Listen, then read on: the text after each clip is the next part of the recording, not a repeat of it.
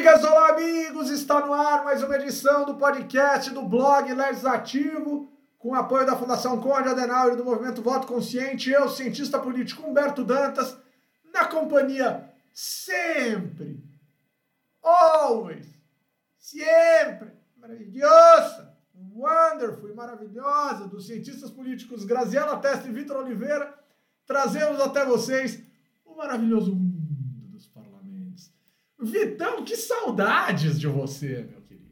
Está bem? É, eu tô bem, tô bem. Não sei se é, não sei se foi muito verdadeira essa saudade aí, porque acho que vocês falaram mal de mim, mas tudo bem. É, tava com saudade de vocês também. Foi por um motivo nobre semana passada que não estive, mas certamente a nossa querida Aline me substituiu uh, mais do que a altura. Né? E hoje eu estou, inclusive, a substituindo. Então é isso, mais, mais uma edição do podcast legislativo. Não sei qual é, mas certamente esse podcast está mais do que centenário, na é verdade. A gente precisa fazer essa conta ainda, Bertão. E, né, que é preciso comemorar. Chegamos aí, certamente, são muitos programas, muitos programas. E é isso. Grande abraço. Bom estar com vocês. Boa. Aline, que hoje não está com nós outros, mas está aqui, ó, no, no, no, no YouTube, fazendo contato, inclusive desejando um bom programa. Tá bem, Grazi? Tudo jóia, minha querida? Tudo ótimo, Humberto. Eu e as cigarras de Brasília aqui hoje, provavelmente vocês vão ouvir elas no fundo. Essa época, na Asa Norte, é difícil algum espaço em que elas não estejam. Mas, é, bom, vamos lá, semana boa, semana encaminhando para esse fim de ano, né? Cheio de decoração de Natal já nas lojas, misturado com Halloween, do jeito que a gente gosta. Oxe, rapaz. Oxe. Será que dentro do saco do Papai Noel tem uma abóbora? Olha só, o Pedro Ivo Savana já está aqui com a gente, a Neila Corse também. Né? A gente tem também a Aline desejando um bom programa, o Fernando Porto Lima desejando boa noite, a Paty Souza mandando um oi. E aí vem a presença de Sueli Testa. Presença de Sueli Testa, que tem sido tolhida na minha manifestação, as comemorações dela, e repetindo o que aconteceu na semana passada, em que formou-se maioria para a coalizão pró-Roberto Carlos. Hoje a Aline deixou o Vitor sozinho. Semana passada foi o contrário, e em 2 a 1 um, eu só posso dizer para a Sueli Testa luz que me ilumina o caminho e que me ajuda a seguir. Vitão, não fica triste. Vitão, não fica triste. Não, você sabe que é isso, né? Isso é uma aplicação do, é, do teorema aqui é, da impossibilidade de, de Arrow, entendeu? Porque tá ciclando essa porra, entendeu? O que acontece é que a votação tá ciclando. Porque o cara, o cara todo dia, entendeu? Ele põe para votar de novo e forma uma maioria alternativa anterior, entendeu? Isso é um absurdo. É, é o Eduardo Cunha aqui fazendo fazendo seus é, seguidores. Humberto, Humberto Dantas está imitando Eduardo Cunha. Mas é isso. Só para aproveitar para falar de ciência política. Espero que em gestos e não em desdobramentos, né? Eu não tenho nenhuma vocação para ir para jaula, pelo amor de Deus, cara. Ô, ô Grazi, agora explica esse comentário do Fernando. Eu não sei, viu, Humberto? Porque você, porque você pede para ser processado todo o programa, velho.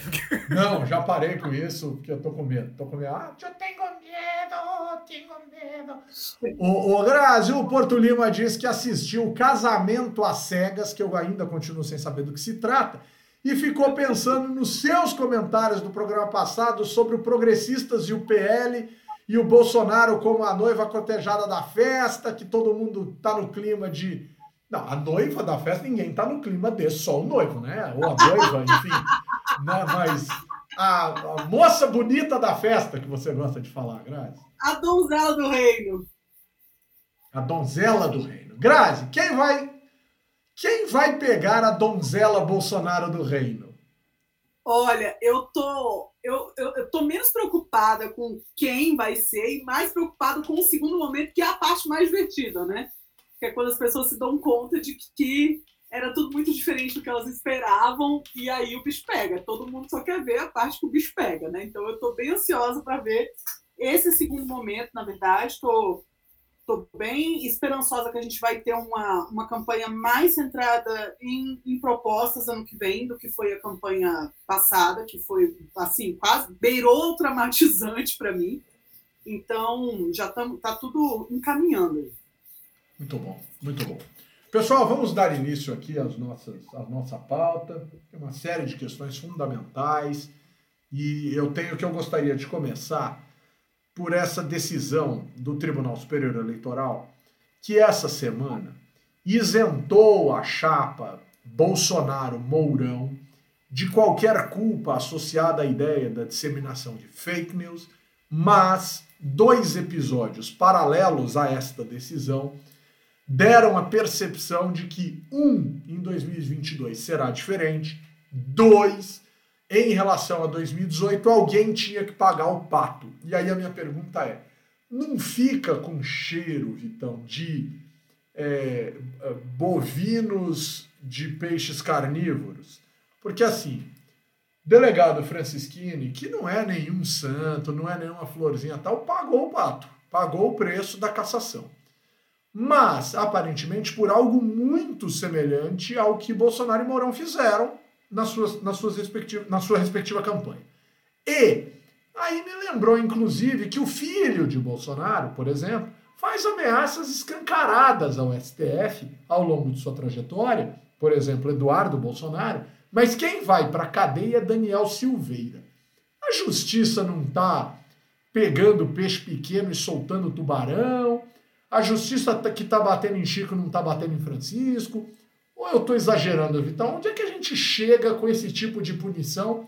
Isso não dá munição para dizerem que a justiça é injusta e aí começar com uma loucura em torno disso? Uh, sim, para todas as anteriores. É... nem, nem, sei o que, que, eu preciso acrescentar, mas, mas é. Cara, é... Uh, não sei nem por onde começar, mentira, sei. O, os tribunais superiores, e a Justiça Eleitoral, nesse caso, o Tribunal Superior Eleitoral, não é muito diferente disso, uh, é consequente do ponto de vista político nas decisões que toma. Né? Não estou não tô querendo dizer com isso que ele é necessariamente partidarizado, especialmente o TSE, ele meio que passa o pano para todo mundo. Né? Então não é assim exatamente. Né? Agora, o que eles fazem é, é meio que é, é tentar navegar politicamente uh, sem, de uma certa forma, é, perder a capacidade de interferir. Então eles costumam guardar, né, já não é a primeira vez que isso acontece, aconteceu com a chapa Dilma e Temer, né, é, casos anteriores também que foram sendo levados até o fim praticamente do mandato para serem julgados. Né? Então você vê, esse, esse pedido de, de cassação da chapa, o PT fez lá no começo, né, do, logo depois da eleição. Mesma coisa com o Aécio do PSDB em relação a Dilma naquele pedido inconsequente que foi feito. Né? E, e, nesse caso aqui do PT, eu nem acho que tenha sido um pedido inconsequente. Ele, na verdade, foi é, muito é, baseado em muitas evidências, diferentemente do que havia acontecido antes. É, mas eu, eu nem acho que, sinceramente, eu, eu não acho que o TSE devia ter feito muito diferente, não. É, primeiro, porque as provas que foram produzidas, é, assim, eu acho que é, se eles aceitassem isso dessa forma, essa produção de. Assim, eu não, não, não, não posso estar falando muita besteira aqui, porque eu não conheço todo o conteúdo do processo, assim, mas eu acho que. É, eles acabariam jogando mais água no, no, moinho do jogo, daquele jogo, aquela história de hard, hard game, assim, de jogo duro constitucional. Tava, é, é claro que eles podiam fazer isso, mas considerando que já tem aqueles processos esquisitos que foram abertos de ofício no Supremo, que estão investigando mais ou menos a mesma pauta, sem as mesmas consequências. Eles estão olhando para o lado criminal, não para o lado eleitoral né? É, considerando que, sabe, tem uma, uma porção de outras questões que estão acontecendo, e considerando que, especialmente, o Congresso não quis levar essa discussão para frente, ou seja, os representantes do povo, com todos os seus defeitos e problemas, decidiram não levar adiante a, a, a, o impeachment da, da, da presidência. Não estou querendo nem discutir isso, nem a oposição quer mais discutir o, o impeachment dentro do Congresso. Tá todo mundo olhando para 2022 já? Eu achei que foi, foi consequente politicamente, não foi uma decisão jurídica, inclusive os argumentos todos, acho que até o, o, o, nosso querido aqui, Fernando Porto Lima, falou, né? Que o Moraes falou grosso, falou grosso, mas decidiu, né? Não fez nada. Decidiu fino, né? Cão é, é, é o discurso do Moraes é o estereótipo mais bem acabado do ditado cachorro que ladra não morde. Ele ladra. Tem uma diferença aí. Não? Tem uma diferença que ele tá mordendo no outro processo. Não, então. Tá, tá, tá mandando prender. Sim. Não, não, chegou nos Bolsonaro ainda, mas a ameaça é essa. Inclusive dizem que teria chegado, não fosse a intervenção do Temer ali, né? Fazendo ali um meio que um, um meio de campo entre os dois. O que todo mundo diz é que Bolsonaro botou o rabinho entre as pernas porque ele ia mandar prender o Carlos Bolsonaro. Isso é o que se diz. Não tenho provas, mas essa é a história. Se é verdade ou não, aquela história. Se não é vero, bene trovato, não é verdade? Então, assim, é... diga. Mas vamos, vamos colocar um ponto importante aqui. O Carlos Bolsonaro, no 7 de setembro, ele desapareceu. Isso é super importante, cara. Não, e mais um indício de que o claro. cara estava ameaçado mesmo de ser preso. Claro, né? claro. Claro. Sumiu, sumiu, evaporou, você tem toda a razão. O, o que eu soube por uma jornalista que, que cobre a família é que ele estava muito incomodado com essa situação de poder ser preso né, e que então ele meio que se afastou da história. Agora, Vitor, vamos pensar o seguinte, cara, e aí eu, eu, eu quero pedir para a Grazi é, é, se colocar aqui nessa situação, né? Porque o Fernando está dizendo que o Moraes falou grosso, mas o Pedro Ivo está dizendo que a gente está que, que espanta ele o otimismo de imaginar que esses recados foram dados a 2022, porque com essa conveniência política toda não vai ter cassação 22, 26, 30. Eu queria tocar dois pontos aqui, Graça. Primeiro, eu ainda acho que a Justiça Eleitoral tem muita dificuldade de se colocar diante da figura do presidente da República, seja ele quem for. Né? Então o Vitor observou bem: tem histórico com Dilma Temer, tem histórico com é, Bolsonaro Mourão, tem outras passagens, a justiça eleitoral meio que tira. Outro ponto. A justiça eleitoral, quando tarda, falha. E demora demais. Algumas decisões não. O Francisquini está sendo caçado por quê? O Bolsonaro seria caçado por quê? O Temer e a Dilma, a Dilma e Temer seriam caçados pelo quê?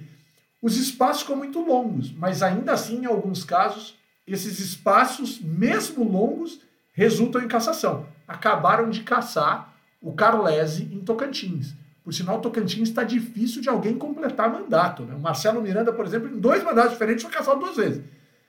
Grazi, primeiro, instabilidade alta não é justiça democrática. Assim, gera problemas. Primeiro ponto que eu queria é, te provocar nesse sentido. E o segundo ponto que eu queria te provocar nesse sentido é: o Francisquini foi preso, preso, perdão, perdeu o mandato porque falou mal da urna eletrônica. Tem, tem uma temática pontual e específica. E aí, de novo, sozinho nessa, ele está longe de estar, né? O Grazi até levantou o copo aqui, tipo, peraí, deixa eu molhar o bico!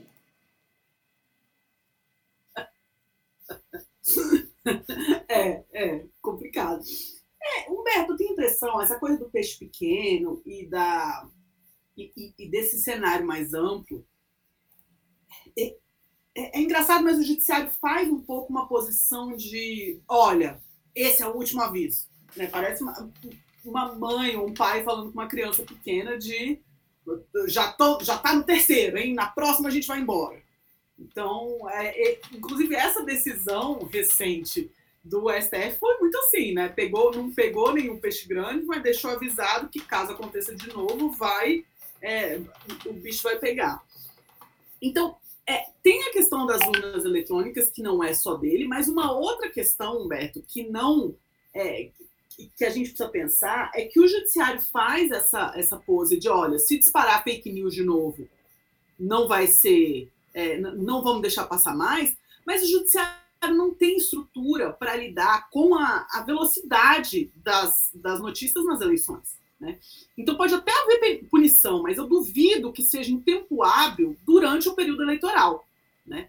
daí depois para o judiciário impugnar uma chapa, caso haja fake news, caso, caso haja alguma coisa nesse sentido, é muito delicado politicamente, é muito delicado democraticamente. Até por isso, é, eu acho que é muito difícil, por mais que houvesse muitos subsídios nesse momento, o judiciário impugnar a chapa do presidente da República.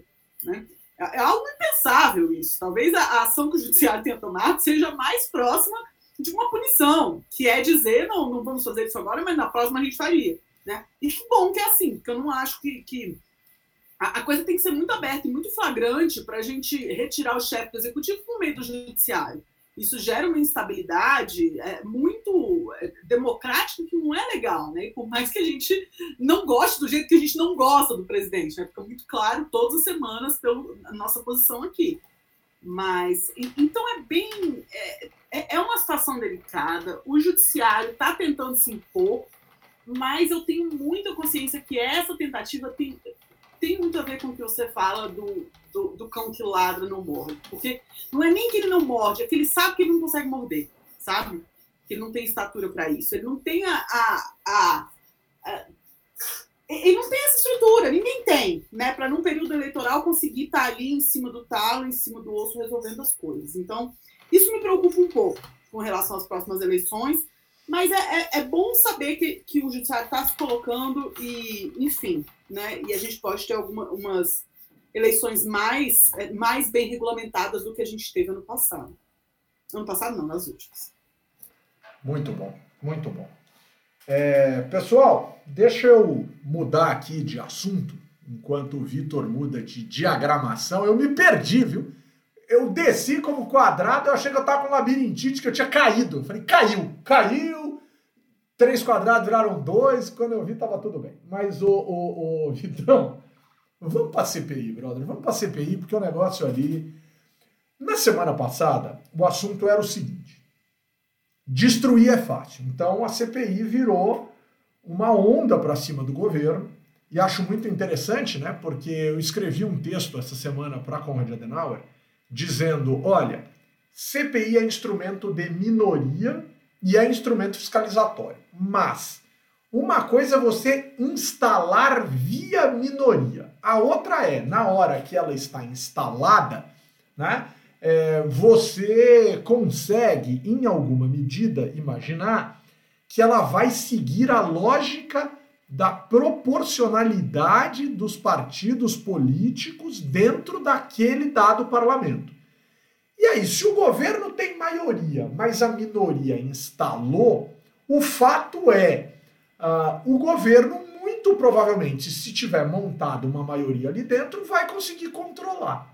A grande questão é que não controlou, né? porque o governo se desalinhou se desajustou, ironizou, etc, etc, etc. Bom, esse é o primeiro ponto. Aí vem, então. Aí a CPI é instalada e a pauta é fortemente né, crítica às posturas do governo. Não que o governo não merecesse, claro que merecia, qualquer pessoa consegue perceber isso. Menos uns 22% da população, 23% da população, enfim.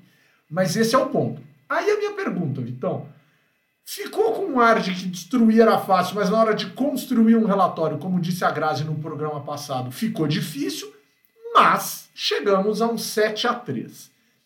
Esse 7 a 3 que aprovou o relatório, este relatório aprovado, é um relatório técnico, político, técnico e político, razoável do ponto de vista do que indica, é, exagerado, menos do que se esperava você viu isso que foi aprovado dentro da CPI do Covid? CPI do Covid é ótimo, né? Assim, eu não, não sei dizer, cara, uh, do ponto de vista técnico, assim, honestamente, porque eu até porque eu nem sei exatamente qual é o domínio da técnica, assim, de uma CPI, sabe? É uma questão de investigação, é, mas é, eu, eu acho que essa CPI, especialmente, ela é paradigmática no sentido de é, trazer, né, deixar um legado, ser um exemplo para todo mundo depois das potencialidades do poder legislativo.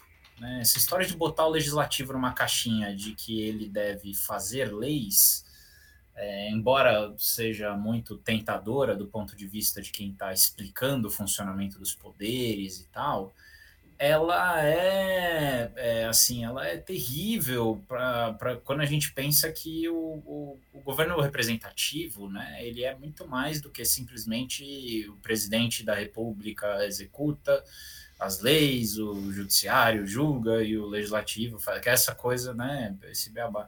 E eu acho que a CPI, inclusive, estava até falando com um jornalista é, sobre isso essa semana, que quando a gente olha para frente, tá, agora está todo mundo preocupado com ah, o que vai acontecer com o relatório da CPI, né? O Aras vai abrir um processo, né? Fala, cara, isso, claro, assim, eu como acho que uma boa parte dos brasileiros hoje em dia quer ver os responsáveis pela uh, pela quantidade de mortes que a gente teve, pelo exagero, por todo o sofrimento que a gente teve nesse último ano e meio, é, pela fome das pessoas que as pessoas estão passando agora, enfim, tudo, tudo que está acontecendo, eu, eu gostaria de ver essas pessoas presas, processadas criminalmente, responsabilizadas também politicamente. E acho que, de repente, a CPI pode ajudar nisso. Mas não é esse o foco. O foco da, da CPI da Covid foi trazer vacina para o Brasil, cara não fosse a CPI da Covid, muito mais gente teria morrido. Assim, é, é, as pessoas esqueceram que quando começou a CPI da Covid, mal e mal tinha vacina do Butantan e, e, e da Fiocruz, entendeu? Mal e mal tinha. Inclusive, Fiocruz e Butantan estão até agora sem fazer as vacinas é, próprias que tinham prometido, né? É, não conseguiram, e, e, porque é um processo difícil mesmo, e não é culpa, não vejo como culpa do Butantan e da Fiocruz, inclusive, né? Acho que fizeram o melhor das as condições que tiveram e a falta de apoio do governo federal que tiveram. É, é, a questão é, não fosse a pressão que houve por parte é, é, pública, cara, a gente teve o segundo reality show do Brasil desse ano não foi a Fazenda, não, foi a CPI, cara, só perdeu com o Big Brother. Assim, todo dia, cara, duas, três vezes por semana, o dia inteiro, nos principais canais de notícia, na TV aberta, nos jornais, é, na internet, nas redes sociais. Cara, foi muito, assim, é muito ferrado o que aconteceu. E, e isso é uma forma de enxergar a política muito para além do, dos quadradinhos da separação de poderes, a entender o, a política como uma coisa sistêmica, como uma coisa orgânica, como uma coisa que, apesar de todos os defeitos, né, é, é, se materializou em execução de política pública a partir da iniciativa do parlamento, a partir do controle da fiscalização e da iniciativa do parlamento. Né? É, então, é, eu acho que isso é, isso é, é, muito, muito, muito incrível, assim, é isso que aconteceu. E mais, assim, só para finalizar, é, assim, acho que mostra como o governo, é, é, o governo, assim, a preocupação do governo em termos de articulação política é um governo de minoria, né? Vamos começar por aí. É um governo de minoria, não é um governo que tem maioria. Se você pegar os partidos que, em tese, formalmente ou até informalmente apoiam o governo, não é, não é maioria é um governo que está montado para evitar impeachment, não é um governo que está montado para produzir política pública. E quando você faz isso, você deixa de ter o controle dos instrumentos que o processo legislativo te traz para controlá-lo, né? Que é, por exemplo, ter bancada suficiente para indicar presidente de comissão, que por sua vez indica o relator, e por sua vez controlar o relatório e controlar o que sai das comissões inclusive CPI. Então, o que você falou, assim, acho que é, é, uma, é, é um governo que está tá voltado para minimizar a chance do pior acontecer para ele. Né? Mas não é um governo que tem qualquer tipo de apetite por, por é, controlar o processo legislativo. Isso se reflete na CPI. Muito bem, muito bem. Bom, então é um governo mais. Bom, é aquilo que a gente está falando desde o começo de 2019. É um governo medroso, é um, é um sujeito que carrega consigo medo, covardia. É nítido, é perceptível. Qualquer terapeuta consegue explicar isso. Qualquer pessoa que vê a figura do presidente da República consegue perceber que se trata de um homem covarde e medroso. Né? Muito encorajado no sentido de. muito intrépido no sentido de se lançar e ter a convicção de que seria presidente da República, foi, tem seus méritos, tem sua capacidade, fez acontecer, tal, não sei o quê, mas é uma figura amedrontada à luz do tamanho daquilo que se mostrou para ele em termos de realidade. E aí, Grazi, para tentar blindar essa figura, corre a boca miúda, o senador Otto Alencar, por exemplo, disse que nos bastidores do Congresso tem se falado nisso, uma PEC para transformar ex-presidentes, e aí o objetivo é blindar o Bolsonaro caso ele perca as eleições do ano que vem, transformar os ex-presidentes em senadores vitalícios. Eu vou dizer uma coisa antes de te passar a palavra, só para eu já me posicionar para tornar a coisa aqui polêmica. Sou contra foro privilegiado, essas coisas, eu não, não sou muito chegado nessas situações. Mas eu gosto da ideia do senador vitalício por uma razão. Eu acho que os presidentes da República têm experiências de sobra para levar para um órgão colegiado, até porque esses caras recebem e têm regalias, pelo menos de alguma maneira, eles trabalhariam para a nação e não seriam agraciados por benesses simplesmente porque trabalharam, na minha concepção, Sarney, FHC, Collor, Itamar, Itamar já faleceu, mas Dilma, Lula, é, não fizeram, Temer, não fizeram nenhum favor para o Brasil quando foram presidentes da República. Ninguém faz favor ao ser eleito. Essa concepção é uma concepção de nobreza falida. Não existe isso. Isso é bizarro. Mas, Grazi, pelo menos a gente arrumaria alguma coisa para esses caras fazerem de fato né? O Temer, inclusive, poderia ter um gabinete para escrever suas cartas, né? para explicar suas situações e tal. Agora, caros, caras, isso não teria que dar de forma alguma qualquer foro privilegiado, porque foro privilegiado para mim já é bizarro. Foro privilegiado vitalício é mudança de cor de sangue, cara. E esse país não é adepto do sangue azul como critério de é, benefício e defesa em relação ao que é público e republicano. Mas e aí, Grazi? Estão tentando, Grazi. Ah, Humberto, eu acho, cara, é muito triste essa pé. Eu não sei, eu, eu vi esse comentário muito. Mas é cortina de fumaça também. Né? É, eu acho que é mais uma das. A gente tem alguns lugares no mundo onde há essa figura do senador vitalício. Isso não é, isso não é sem precedentes nem nada, né? mas é uma figura, sobretudo simbólica, em contextos onde poder simbólico é, é uma questão. Né? Então, a, sobretudo lugares onde já teve monarquia. Então, você tem essa coisa da, da, da, da herança de sangue, da nobreza, é isso exatamente o que você falava, do, do sangue azul. Né? Vem um pouco daí. Mas alguém ter poder decisório, porque o senador da República é, é, membro da Câmara Alta, que é o que tem o voto mais valioso, é um voto que vale mais do que o de deputado, né? Que é um em 81, não é um em 413. Então, proporcionalmente, o poder decisório do legislativo, o maior poder que se tem é no, no Senado, como senador, sobretudo se for presidente de alguma comissão. Você conferir isso por conta de um passado, ou você estabelecer que isso é, é vitalício, é, contraria duas, é, dois princípios de teoria política muito básicos. Um é o democrático, obviamente, porque não houve. As pessoas não foram escolhidas para esse período, porque a democracia depende de um, de um tempo máximo de mandato. A gente não esqueçamos disso. Né? Não é só um critério eleitoral, tem outros critérios, e um deles é o fim do mandato. E o outro é o que embasa a própria ideia de, de instituição, de república. Né? Então, é, Maquiavel falava que é, é isso. A, a, grande vantagem da República é que os cidadãos podem escolher o melhor governante para determinado tempo. Né? Então, um governante que talvez tenha sido escolhido como melhor num, numa época não é o melhor agora. Né? Essa é a grande vantagem da República sobre a monarquia, porque o filho do rei pode ser um idiota, ou porque né, a descendência não necessariamente é o que é melhor para a República. Então, enfim, né? não sei nem por onde começar. É uma ideia, mais uma das ideias estapafúrdias, quando você acha que não tem mais para onde descer, alguém vai lá e cava mais um pouco. É um fenômeno isso, dessa, dessa, desse período. Tempos sombrios. Provérbio chinês. Para sair do buraco, pare de cavar.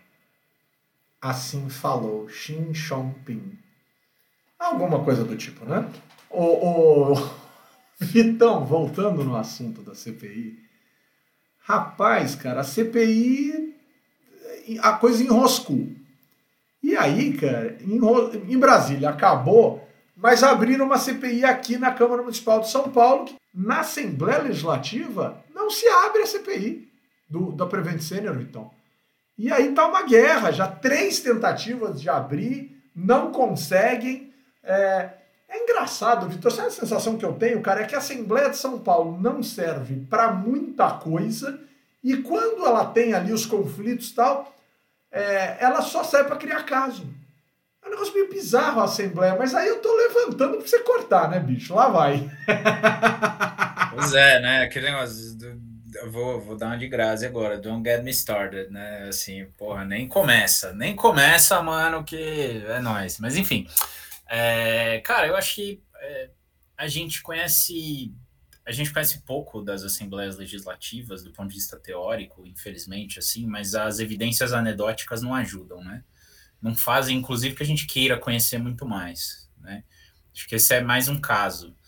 É, e, e, e, é triste porque aparentemente existia né, é, é, um consenso mínimo em torno né, dessa questão, mas isso para mim só mostra o quanto que a política estadual em São Paulo é, foi é, é, possivelmente é, é, não ficou tão aparente quanto em outros lugares, como em Santa Catarina, por exemplo, né, no, nos estados do Centro-Oeste.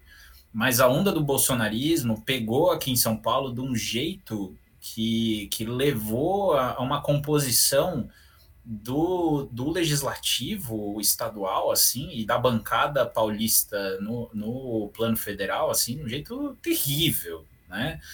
e, e você entender que, que é, tudo bem, eu, eu acho que tem um argumento aí, que é inclusive o mesmo argumento de parte da esquerda com relação ao Lava Jato, que é assim, ah, você não pode destruir a, a empresa por conta do erro dos seus gestores. Algo que eu até concordo, uh, acho que sim, de fato, uma economia como a nossa, o Estado precisa tentar, na medida do possível, preservar os empregos, preservar né, o que existe de, de, de é, mas não, não necessariamente preservar os responsáveis. Isso não impede uh, qualquer tipo de investigação. Pelo contrário, e no caso da, da Prevent Senior, ficou flagrante é, uma conduta institucional equivocada não era só o setor de operações estruturadas. A operação dos caras, o núcleo do que eles fazem, que é salvar a gente, cuidar das pessoas, estava contaminado. Não é que, tipo, ah, eles estavam financiando campanha, que bem ou mal era o que o Debrecht fazia. Mas quando o Debrecht fazia a ponte, por mais que a ponte tivesse superfaturada, bem ou mal a ponte não caía. Não lembro, pelo menos, da Odebrecht fazer uma obra que cai. Talvez tenha tido, mas enfim. Ah, e, e, o que para mim é muito pior o caso da Prevent Senior, porque os caras, a atividade fim deles, não só eles é, é, vão contra o que eles juraram fazer, mas, mas principalmente eles não estão sendo capazes de, de cumprir a atividade fim. Enfim, tudo isso para dizer que a gente sabe, e até o, o, o Fernando Porto Lima está falando isso agora, né? Se o PSDB é conivente em São Paulo, nada acontece na Assembleia Legislativa de São Paulo sem que o governo do Estado e aí não é o PSDB, aí é, no caso é o vice-governador de São Paulo. Né? O vice-governador de São Paulo, que é quem efetivamente toca o dia a dia do governo, a cozinha do governo aqui em São Paulo, que é o Rodrigo Garcia, e que é candidato ao próximo governo, é ele que não quer mexer os pauzinhos. No mínimo, no mínimo, tem a omissão dele para que essa CPI da Prevent Senior não caminhe, né? E, e, é um absurdo que, de fato, o legislativo estadual em São Paulo não consiga fazer o mínimo, o mínimo, né? Não estão nem inventando nada. Né? É, é, é, que se notabiliza por não fazer o mínimo. Se notabiliza por ser um, um, balcão de negócios e um balcão carimbador do que vem do Palácio dos Bandeirantes. Né? Deixando aqui um abraço para o Pedro Pagotto, que acabou de entrar com a gente aqui. Mas é, isso, isso é que me deixa assombrado. Agora, eu vou escalar. Eu vou escalar, e a, e a Patrícia Florencio está perguntando se essa não seria uma função da Agência Nacional de Saúde. Sem dúvida nenhuma que sim, que seria punir e tal, mas como a empresa está aqui em São Paulo e existem aspectos associados uh, às políticas de saúde que são de obrigação do Estado, a Assembleia entendeu que poderia abrir uma CPI, assim como do município, a Câmara Municipal entendeu também, e assim sucessivamente. Né? Uh, outras cidades, inclusive, poderiam fazer isso se tivessem hospitais da Prevent enfim, isso a gente sabe que sim. Agora, me assombra, né? É, é meio que síndrome de Estocolmo, assim, isso. Né? É, ah, mas ela salva vidas e ela gera empregos. Cara, é, ela tem uma posição no mercado que certamente, em termos de mercado, outras ocupam o lugar. Porque não dá, cara, para acreditar e aceitar que uma empresa que está sendo acusada, acusada do que esta empresa está sendo acusada mereça continuar existindo porque ela gera emprego. Eu, eu não posso acreditar nisso como argumento. Os senhores me desculpem. Né? É, é eu, eu não vou nem tecer paralelos, eu não vou nem fazer metáforas aqui. Uma empresa que cuida de vidas assinar a sentença de morte de tanta gente, da forma como essa empresa está sendo acusada, essa empresa não tem envergadura legal para existir se tudo for comprovado. E acho sim que ela tem que ter né, o, o devido cuidado e a devida atenção e desaparecer do mapa. Desaparecer do mapa. O, o, o, o, Grazi, é, você aqui elogiando a fotografia da Patrícia Florencio, a senhora me diga, Grazi, tem como existir? Não, eu passar da Prevent Senior, Grazi, porque eu quero, eu quero chegar numa outra situação aqui. Grazi, o Senado aprovou o projeto de lei chamado Projeto de Lei Mariana Ferrer. Quem, Para quem não se lembra, Mariana Ferrer é aquela modelo, é aquela é, influencer, tal, enfim, aquela moça que foi achincalhada no julgamento. Achincalhada no julgamento. Independente, ninguém está aqui dizendo se ela estava certa ou se ela estava errada no pleito para o qual ela, ela se apresentou à justiça. Mas o advogado e o juiz, cara, fizeram chacota, pouco casoeira. Aí, olha que coisa interessante o que está escrito no, no, no, na lógica do projeto aqui, de acordo com matéria do Brasil em Foco. Do Brasil em Foco, não, do Congresso em Foco, perdão. O projeto de lei é uma resposta ao ocorrido com a modelo e influenciadora digital Mariana Ferreira, que foi desrespeitada durante audiência contra o empresário André de Camargo Aranha, acusado de tê-la estuprado. A vítima foi destratada durante a audiência pelo advogado do réu, enquanto o juiz e o promotor se omitiram. Sabe qual que é a justificativa para isso? É obrigar o juiz, o juiz a zelar pela integridade da vítima em audiências de instrução e julgamento sobre crimes contra a dignidade sexual. A gente chegou num instante, Grazi, em que a gente precisa transformar isso em lei, porque um, um empregado público do Poder Judiciário, um empregado da nação no Poder Judiciário, não consegue perceber que essa é a função dele. Talvez ele tivesse tão enfiado nos livros quando ele se esforçou para passar um concurso que ele não tenha entendido a dimensão ética, a dimensão moral, a dimensão legal do seu próprio cargo de juiz. Grazi, a gente está precisando, Grazi, explicar as coisas. A gente está precisando desenhar no Brasil. Eu não sou contra o projeto de lei, mas olha o limite da aberração desumana que a gente tem que chegar. E aqui está dizendo para é, proteger contra a dignidade sexual em crimes e tal. Cara, em qualquer coisa a dignidade do réu tem que ser preservada, minimamente para a justiça se fazer valer enquanto justiça. Grazi, aonde a gente vai, Grazi? Então, Berto, mas você sabe que eu fico pensando que é isso, né? A gente tem alguns contextos muito, muito horríveis na nossa sociedade, que são situações estruturais de racismo, de sexismo. E essas situações estruturais, você não consegue, é, por meio judicial, por meio institucional, punir a estrutura né, em si. É, é, uma, é, é, é muito arraigado e está em muitas dimensões diferentes, né? Eu gosto muito da ideia de começar a tipificar e a, e a, a, a expor para esses que estão mais arraigados nessa estrutura, nessas, nesses pequenos projetos de lei, nessas pequenas coisas que você vai decidindo, porque a pessoa pode ter a intenção, pode pensar e pode é, e, e, pode falar dentro da casa dela, desde que pode, mesmo dentro da casa dela, se alguém responder a ela, ela pode ser iniciada. Mas na intimidade dela pode fazer o que quiser. Mas a gente tem que começar a, a coibir esse tipo de situação na esfera pública, né? Então a ideia de coibir uma situação dessa na esfera pública é muito interessante e, e, e, assim, se você multiplicar pelas várias mulheres que passam por situações semelhantes, em audiências não só é, desse tipo, mas a audiência de família, diversos aspectos que o direito regula, é, o que é moral e o que é razoável ou não. Né? Então, se o direito regula isso, quando a sociedade muda e quando os papéis não são mais os mesmos, você precisa, a, a lei precisa acompanhar a mudança da moralidade. Né? Então a gente está num processo, não, não vou falar que a gente está num processo de transição, porque está sempre transicionando, né? A sociedade nunca é a mesma, é por isso que a lei precisa ser viva também.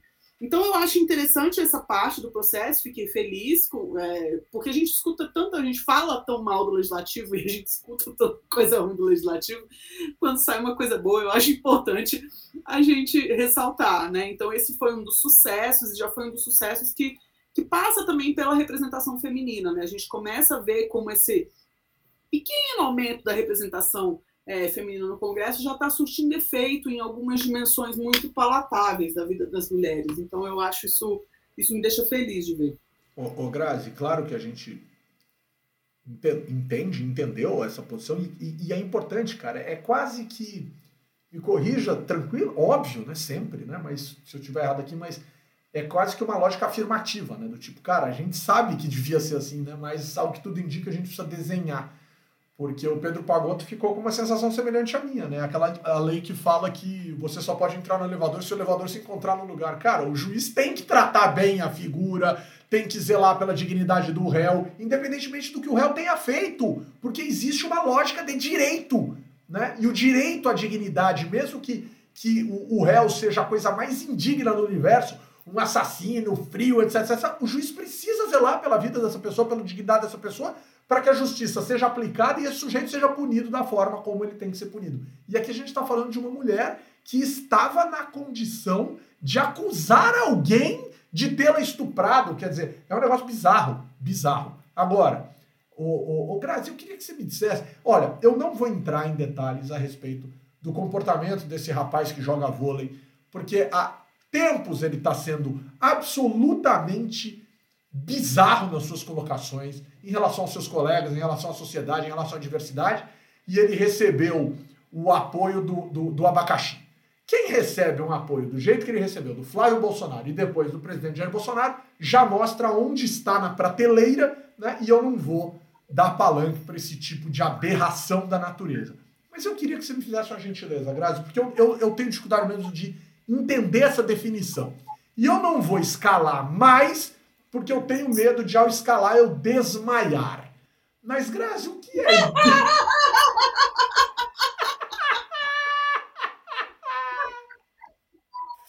eu tenho medo de começar a gritar e desmaiar. Sair, bater a cabeça nas bandeiras, tudo e tal. Mas, Grazi, o que é ideologia de gênero? O que é esse termo que criaram, inventaram, fizeram? O que, que é isso? Ah, não, pô mim, não. Não, não sou obrigada, não. Sexta-feira, 6h57 da tarde. Sei lá, Humberto, sei lá, cada um que inventa, que inventa uma coisa diferente. Não é. É que eu vou contar a história. O vereador. Não, calma aí, não, calma, calma. Só falar um negócio antes. Esse moço, Humberto, eu tô apostando. Esse. Um dos meus livros que tô, tô sem. que não tem mais, que não tem mais cópia para vender, de que ele vai sair candidato ano que vem. Né? Isso não, ninguém dá ponto sem nó. Só quem dá ponto sem nó sou eu, que falo, falo besteira, faço besteira por aí. Os outros não dão ponto sem nó. Do vôlei, né? Você tá falando? Do vôlei. Tô falando ah, não. Ah, sim, é fácil. É, sim, sim. Tá quase aposentado, já é um ex-jogador em atividade, já não joga mais quase nada. Sacanagem falar isso, não sei. Não, não acompanha. Não, isso, isso não é verdade. Não é verdade. Mas vai sair, vai sair, vai sair candidato, né? Mas, o, o, o, pessoal, por que, que a gente está falando desse lance da ideologia de gênero? Porque o, o, o, deputado, o vereador de Divinópolis, que se bobear também vai ser candidato. História é muito boa! Diego, Diego Espino, do PSL de Divinópolis, de Minas Gerais, disseram que ele era a favor da tal ideologia de gênero, que é uma bobagem, e o cara começou a berrar e mostrar a camiseta no palanque, e ele falou tanto, tanto, e ele tava tão louco, o cara tava completamente louco, e aí ele abaixou para pegar alguma coisa que caiu. Quando ele voltou, talvez tenha oxigenado errado, e ele tava gritando muito, o cara apagou, desmaiou. Ai, tanto desse vídeo essa semana, Beto, tanto, tanto, tanto. A inteligência dele, assim, os valores dele são tão questionáveis que eu tenho, assim, eu fico triste que ele tenha voltado. Porque para mim ele já podia ter ido. Né? Assim, assim a, a, o espiritismo dá a chance para quem acredita, obviamente, na lógica espírita, dele se reencontrar e talvez reencarnar de uma forma melhor. Talvez, sei lá, como um saruê, né?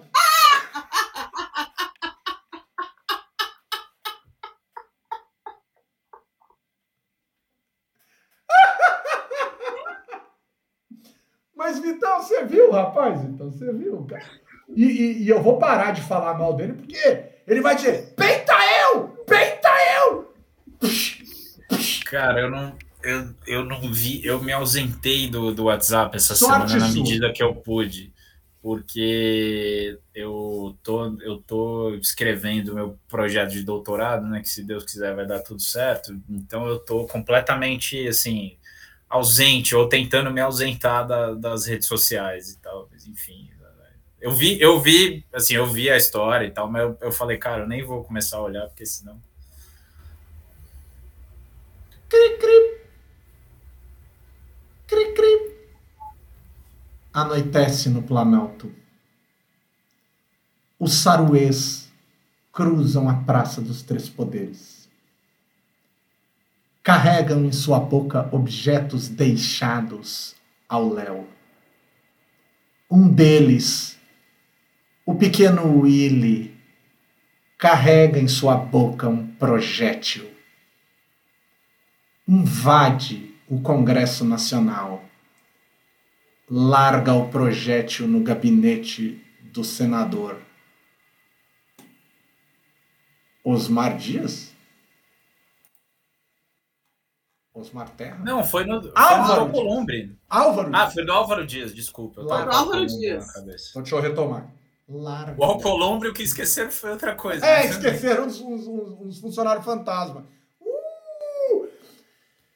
O projétil é deixado na sala do senador Álvaro Dias. Quem teria feito? Os humanos estariam caçando algo por ali? Não as câmeras do Animal Planet observaram o saruê veio de fora. Mas a floresta não viveu apenas disso esses dias.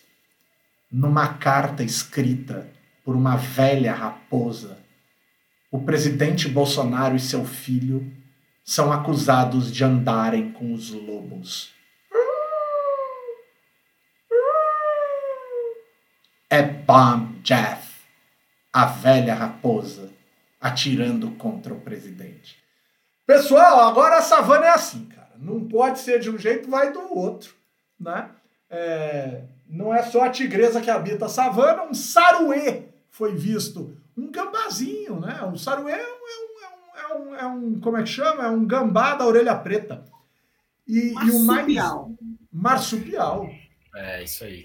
E, sabe o que é legal? A, reportagem do G1 que fala do assunto termina assim: Saruê é um tipo de gambá que se reproduz durante a primavera. que, que parágrafo inútil!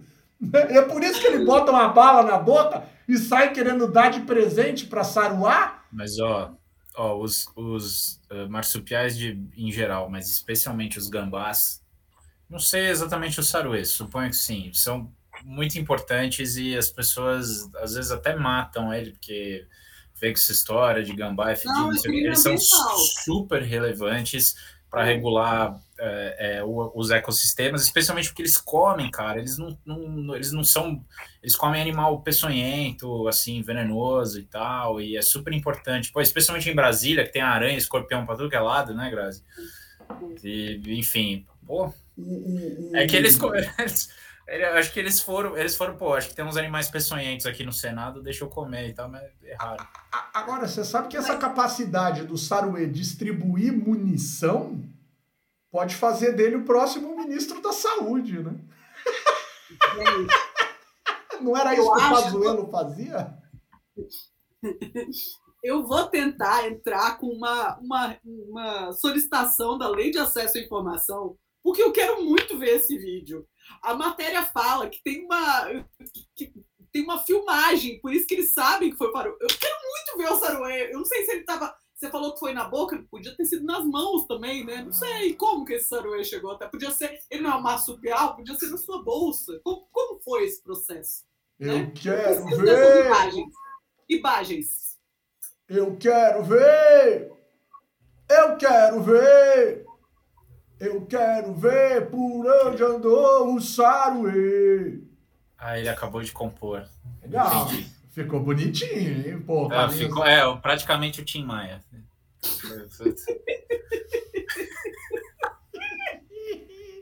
Por isso que ele ficou repetindo eu quero ver para ver se pensava em alguma coisa que ia rimar, né? Preci... Não, já estava na cabeça. Não, mas por isso que precisa do Vitor aqui. Porque semana passada teve lances desse tipo que a Aline deu corda, a Grazi deu corda, virou uma farra isso aqui. Por isso. Não, precisa, alguém precisa cortar. Boa. O Wilson Santos dizendo que está feliz porque conseguiu chegar a tempo. Nós também estamos felizes com a sua chegada, Wilson. O, o pessoal, vamos começar a, a, a organizar a, a, tenda aqui. Vocês sabem que a, a Joyce escreveu um texto muito interessante essa semana no, no blog falando da convocação do Guedes pela comissão de trabalho na Câmara. Porque na semana passada, ou retrasada, enfim, a gente chegou a comentar aqui que o Guedes tinha sido convocado pelo plenário e aí o Arthur Lira sentou em cima e não necessariamente precisava chamar no tempo qualquer. Mas aí é que tá. As comissões, em tese, proporcionalmente formadas pelos partidos que estão no Congresso, na, na Câmara, é, numa lógica governista, seriam todas elas controladas pelo universo governista. O grande problema é que algumas temáticas não são interessantes para alguns partidos e eles começam a trocar entre eles as vagas. Vai vaga para lá, vai vaga para cá, é meio que o vento da Dilma, né? Vai para lá, vai para cá, tal, não sei o quê. E, de repente, se uma comissão ficar muito concentrada na oposição, pode ser que essa comissão comece a criar problemas para o executivo. É um pouco isso que vocês sentiram que pode ter acontecido, porque a comissão de trabalho está fortemente concentrada na esquerda. Lá está o deputado, e eu estou longe de chamar ele de esquerda, obviamente, ele não é da esquerda, podia ser, mas não é, não é demérito, é característica. O Kim Kataguiri está lá, ele meteu o requerimento, os colegas aprovaram, e agora o Guedes vai ter que explicar aspectos ligados às offshores para a comissão do trabalho, por exemplo. E aí, Vitão? E aí, Grazi? Como é que fica? Eu quero ouvir vocês hoje, vocês entendem de regimento eu não entendo nada.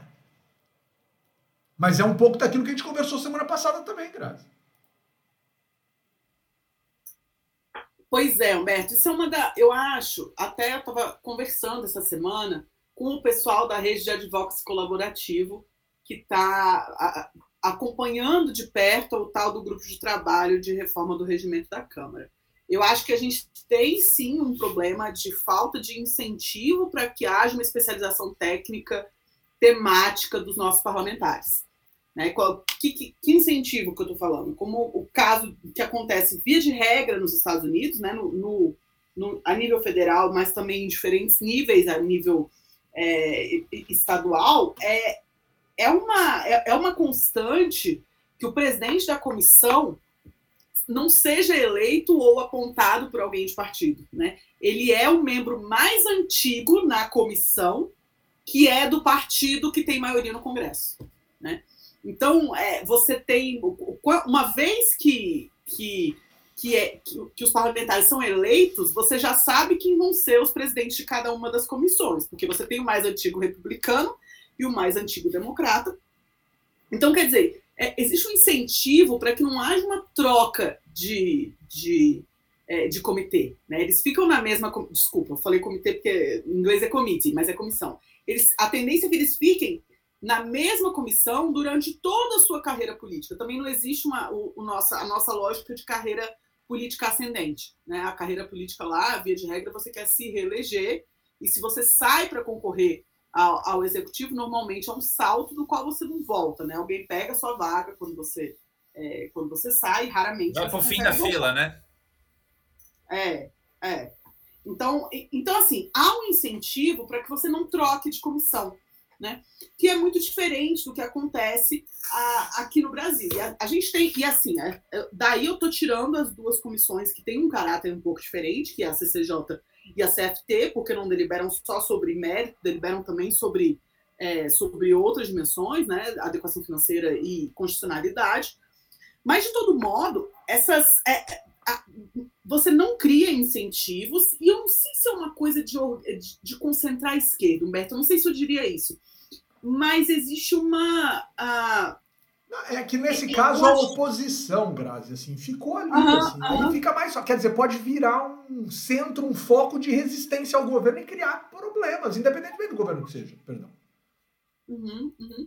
Não, e eu acho que assim, é, uma característica da atuação em comissão é que é um espaço muito mais aberto para a atuação individual dos parlamentares, né? Eu sempre falo que a arena do, do, plenário é a arena das lideranças. Existem pouquíssimas prerrogativas, pouquíssimas coisas que o parlamentar individual consegue fazer no plenário.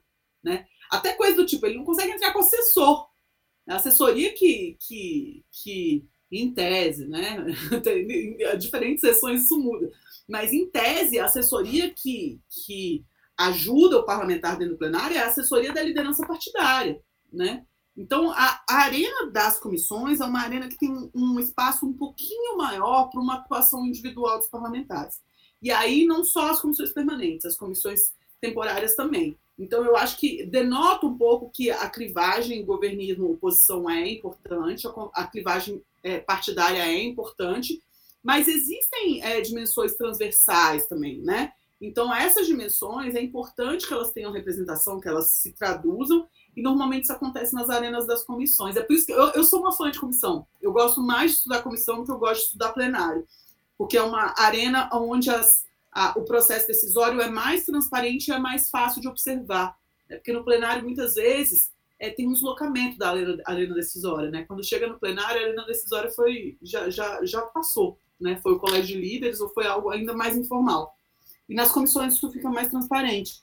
Então, é, eu acho que é, é, é para ser assim, é para ser um espaço de, de ter alguma, alguma, alguma perspectiva de ação de minoria, e é bom que seja assim. Então, tá, tá fazendo o que dá, né? Com, com pouco espaço que se tem. Muito bom, muito bom. Vitão, é, você vai nessa ou eu posso te fazer uma provocação final? Não, faça. Vamos, vamos fazer a pauta andar, que eu não tenho nada mais inteligente do que a Grazi para falar. Grazi é genial, né? Mas não pode elogiar muito a Grazi que ela fica brava. Não, é na, é na medida que a gente controla. É, Elogia um pouco, pá, porque senão ela desconfia, né? ela fica brava. Ô, ô, Vitão, deixa eu falar um negócio pra você. O Lira tá reclamando da CPI. Primeiro que ele reclamou do Pacheco, dizendo que o Pacheco podia ter impedido ou dado uma retardada. Não podia ter impedido a instalação, e não é porque o STF falou, é porque a regra é pra andar, velho. É pra andar. Mas o Lira está muito incomodado com o relatório da CPI, porque no relatório da CPI tem um senador, eram dois. Tiraram um, o Heinz saiu, né, tiraram o Heinz do relatório final, deixaram o Flávio Bolsonaro e colocaram seis deputados federais. E o Lira está dizendo que isso, de uma certa forma, desestabiliza a relação entre as casas, né? É uma Ele não sabe fazer conta, né? É, pois é, pois é, né? Ah, boa, então vamos fazer um dividido por 81 é igual a 1,2%. 6 dividido por 513 é igual a 1,1%. Ou seja, Ele um não senador. Sabe fazer conta, velho. Boa, um senador vale mais do que seis deputados em termos de impacto sobre a casa. Foi percentual, Lira. É que você só deve saber calcular percentual para outras coisas da vida, né? Tipo no orçamento e coisas dessa natureza. É, mas, Vitão, é, e aí, hein? E aí ainda estão dizendo aí que o Pacheco é, é picolé de chuchu. Os caras estão começando a, a, criticar o Pacheco, pô. Que sacanagem. Cara, mas eu, eu acho que o Pacheco merece muitas críticas, especialmente por conta disso, assim. Agora, ele, ele na comparação com o Lira, ele parece ser o Ulisses Guimarães, assim, óbvio. Mas, é, quando a gente compara ele. Mas ele quer ser o JK, Vitor. Você tá sacaneando ele. Não, ele o quer ser. dele é ser o JK. É, não ele quer ser o JK. Falta, falta a caspa do JK, isso daí quem tem hoje em dia é só o Paulo Guedes, né? E falta o carisma do JK, que era um cara, assim, a gente a gente que está distanciado, né, historicamente, inclusive recomendo a todas as pessoas que passem ou morem em Brasília que visitem o Memorial JK, é um dos poucos espaços de memória da política brasileira, assim, no século XX, né, para não ir tão longe, bem preservados e bem cuidados, e é realmente assim, tem um monte de exagero lá, mas é normal, isso aí tem, gente. É uma coisa meio faraônica, literalmente, é meio piramidal a parada, assim, túmulo do, né, do... Mas a ideia era essa mesmo, eu acho legal pra caramba que combina com, com o que foi o JK na história política brasileira o Kassab, desde a época da fundação do PSD, ele mirou no JK. Ele tá para. Ele tá, é, ele, e eu acho que, e honestamente, eu acho que ele tá certíssimo, cara. A gente tem um passado, um legado que tudo bem, não são, não precisa, não é founding father, sabe? Assim, ninguém é o Thomas Jefferson brasileiro, sabe? E, e, e, inclusive os que tentaram ser foram até mais escravistas que ele. É Mas que o Jefferson brasileiro tá na capa. Verdade, tem o Bob Jeff, né? Enfim. É, cara, assim, mas a gente não tem esse negócio, esse legado dos pais fundadores, porque Brasil Império, porque, enfim, sistema escravista e tudo mais, não que eles lá não tivessem, né? Enfim. É, o cara querer cultuar ou ressuscitar ou valorizar para ser melhor assim a imagem do JK, eu acho incrível. Porque o governo JK é um é quase um, um, um milagre no, do ponto de vista. Ele é tão a exceção na história política brasileira. Um governo que minimamente se comportou, minimamente não, se comportou dentro das regras da época do governo representativo, podemos dizer que era um governo democrático, para a época, pelo menos, né? Tinha lá seus problemas do sistema político de 45 a 64, mas era um, um regime é, perto do que tinha antes e perto do que veio depois, era, era a maravilha da, da democracia. Uh, a gente tem partidos ou tem uma história política que sim foi construída de forma orgânica nessa época, seja do ponto de vista das elites, seja do ponto de vista da burocracia do Estado, seja do ponto de vista do sindicalismo. Assim, então é, é bem ou mal, é, é, orgânico assim, vai. Tem, foi construído através do Estado, o PTB foi uma maquinação do Getúlio, o PSD foi uma maquinação do, dos governadores e do ministério ali, do, do pessoal que estava no, no, no, governo também na época, era a elite política da época, mas houve uma articulação que depois foi criando raízes e criou uma, uma, uma raiz muito forte, especialmente no eleitorado urbano brasileiro, que, que depois, de uma certa forma, não foi resgatada pelos partidos né, que, que vieram após a redemocratização. Inclusive, um dos, uma das piores coisas que o governo militar fez, e, e pouca gente é, é, critica isso, além da dívida externa brasileira, além da dependência do um monte de coisa que a gente teve, além do autoritarismo, ou junto com o autoritarismo, foi acabar com, com o sistema partidário minimamente estruturado que a gente tinha. Né? E, e aí o que aconteceu em 88, de 88 para frente, assim, a gente tem essa fragmentação maravilhosa. Mas eu estou falando tudo isso porque deixa eu voltar, falar do JK. O JK foi um governo espetacular no sentido de que combinou crescimento econômico, liberdade, é, é, sucesso do ponto de vista de, da imagem do Brasil. Assim, é uma coisa muito sui generis na história brasileira e eu acho muito curioso que até hoje pouca gente tenha retomado, tenha buscado retomar.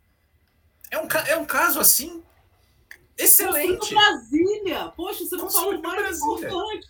É, eu acho que ficam tentando retomar outros presidentes o, com, com, O Christian Lynch não vai gostar disso, mas, mas construiu Brasília. Enfim, vai lá, Humberto. Eu, é, pois é, essa galera que fica querendo. Pessoal, para de passar vergonha que você vai levar a capital de volta pro Rio de Janeiro. Vocês estão malucos, cara. Vai, arruma o que fazer, cara. Arruma o que fazer. Vocês estão querendo patrocínio pra bobagem. Acho que é isso, tá? Alguém tá, tá precisando de dinheiro nessa história aí. Mas o, o, Eu acho que é engraçado, as pessoas valorizam mais a figura do Getúlio Vargas, cara. E eu acho que não é a figura a ser valorizada Não, na é... ideia a esquerda valorizar, valorizar o Getúlio em detrimento do JK, eu acho um absurdo. Isso tudo bem, o JK não era um político de esquerda. Não, não Mas se você pensa do ponto de vista das políticas econômicas que ele fez, do desenvolvimentismo, da política industrial, enfim, do que seja, né? É, até da imagem dele, né? Da, da, da, da da primeira dama, enfim, de, do que foi o, o, a presidência dele, né? Eu acho que ele tinha muito mais a ser resgatado do que o Getúlio, mas tudo bem, vai. O brasileiro tem fetiche por, esteja na direita ou esteja na esquerda, a gente gosta do autoritarismo. É uma desgraça isso, entendeu? A gente gosta de autoritarismo. As pessoas amam o Getúlio Vargas. Eu acho que, de fato, você não pode dizer que o Getúlio Vargas não foi um dos maiores uh, políticos e uma das maiores personalidades políticas, atores políticos da história Sem do dúvida. Brasil. Assim como você não pode falar do Pedro II, enfim. Agora, ele era um puta de um autoritário ditador sanguinário. Cara, não tem, não é tem arrego para ditador, é cara. É não tem arrego para ditador. Metade do governo do cara, tudo bem, aqui tem, um, tem uma lógica histórica, um anacronismo e tal, não sei o quê, mas metade do governo do cara flertava com o nazismo abertamente. Abertamente. Simpatizante total do nazismo. E o nazismo tivesse avançado um pouquinho mais, o Getúlio tinha chutado os Estados Unidos para longe. Então, assim, é um negócio tenso aquilo, cara. Bom. Gente, é... bem, mas direitos trabalhistas. Não, não, então. Tem moral. Claro. Bora assim, tem uma. Tem, claro, uma tem. Dúbia, não é, uma, não é tão, tão não, claramente. Tem, tem, é meia calabresa, meia mussarela. Não, não, mas não, mas peraí. Eu concordo com, eu concordo com o que a Graça está dizendo que tem elementos de. Mas não é uma figura dúbia, é um ditador sabe? Assim, eu concordo não. que tem muitas conquistas do ponto de vista do trabalhismo, especialmente para o assalariado urbano, mas ele cagou pro, desculpa, ele, ele tava nem aí para o trabalhador rural, que era a maioria naquela época. Eu acho que assim, o legado social do Getúlio é muito relevante, mas assim, é, é a única coisa que é valorizada do Getúlio. É, então, não tem o, o outro lado é, é pouco contado e mal contado. O livro de história fala do cara de um jeito que não deixa evidente esse desapego absoluto à democracia. E vamos dizer, ah, mas numa época em que ninguém tinha apego. Opa, como ninguém? Como ninguém? Pera um pouquinho. Se ninguém tivesse apego à democracia, o mundo era ditador naquela época. Não era exatamente assim, apesar de que a, a confusão ali existia. Mas é isso, cara. É isso. Olha lá, a Grazi disse semana passada: não vejo a hora de voltar a discordar precisa discordar.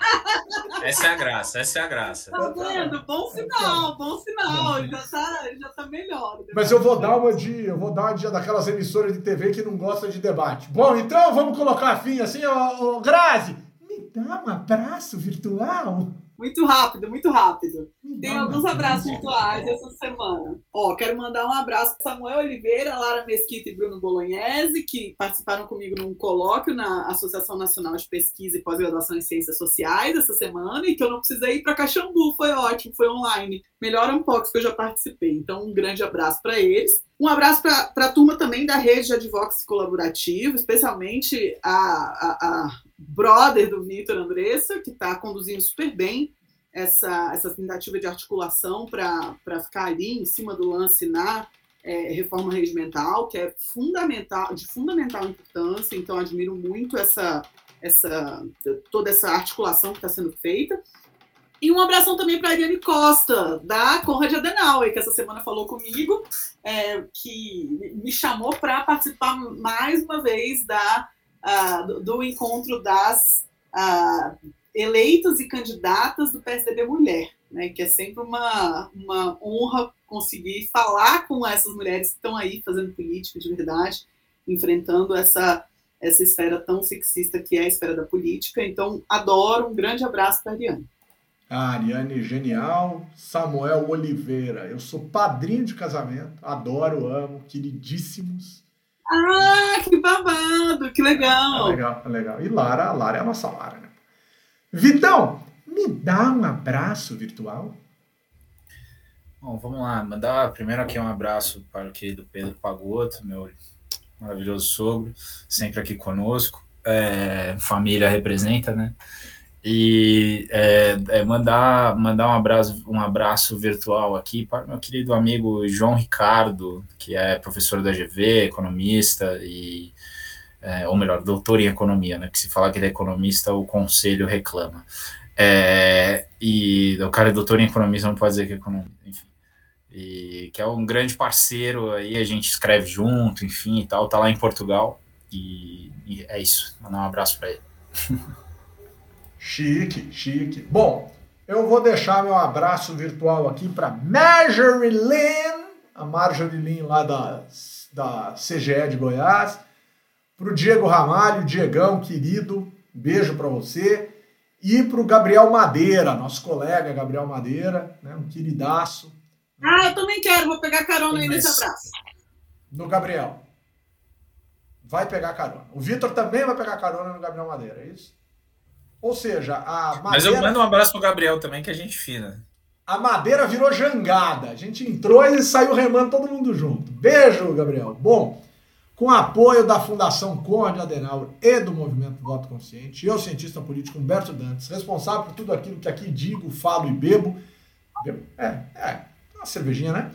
É, coloco ponto final em mais uma edição do Parcas do Blog Legislativo. Beijo, Vitão. Saudades de você.